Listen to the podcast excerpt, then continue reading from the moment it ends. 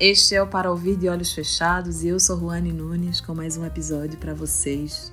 Nesta semana eu trago a sequência Poema Preso de Viviane Mosé. Fiquem agora com mais um episódio do Para Ouvir de Olhos Fechados.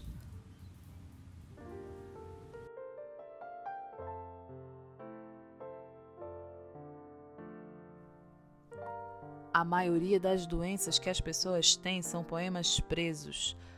Abscessos, tumores, nódulos, pedras.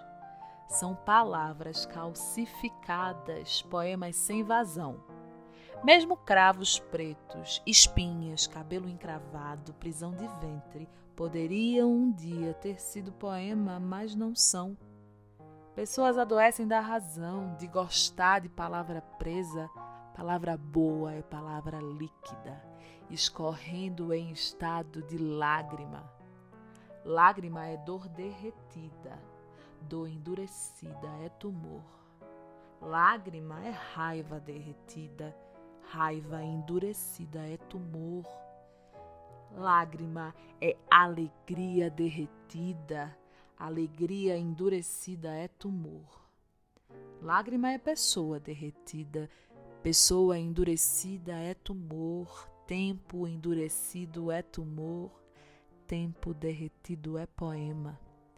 E você pode arrancar os poemas endurecidos do seu corpo com buchas vegetais, óleos medicinais, com a ponta dos dedos, com as unhas. Você pode arrancar poema com alicate de cutícula, com pente, com uma agulha. Você pode arrancar poema com pomada de basilicão, com massagem e hidratação, mas não use bisturi quase nunca.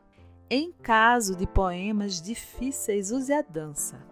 A dança é uma forma de amolecer os poemas endurecidos do corpo, uma forma de soltá-los das dobras, dos dedos dos pés, das unhas. São os poemas corte, os poemas peito os poemas Olhos, os poemas Sexo, os poemas Cílios. Atualmente ando gostando dos poemas Chão. Pensamento chão é grama e nasce do pé. É poema de pé no chão, é poema de gente normal, de gente simples, gente de Espírito Santo. Eu venho de Espírito Santo, eu sou do Espírito Santo, eu trago a vitória do Espírito Santo. Santo é um espírito capaz de operar o milagre sobre si mesmo. Viviane Mosé, filósofa brasileira, poeta, estudiosa de Nietzsche, comunicadora, e suas reflexões sobre a educação, sobre a vida, sobre a filosofia nos ensinam bastante. Este poema para mim é bem difícil de falar, porque ele tem algumas repetições, mas eu queria muito dividir ele com vocês. Não sei se vocês já ouviram ela falando esse poema. Trago essa sequência para vocês. Tá bem difícil viver no Brasil, mas a gente precisa de lágrima derretida para que o Brasil não se transforme num grande tumor que nos adoeça.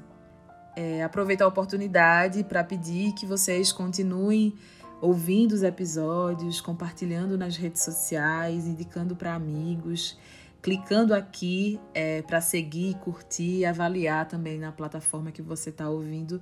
Tudo isso nos ajuda no engajamento e na divulgação desse projeto pessoal, mas que também é social, é, é compartilhado. Porque se eu falo aqui é porque tem alguém ouvindo aí. Então, muito obrigada pela jornada. Até breve e boa vida.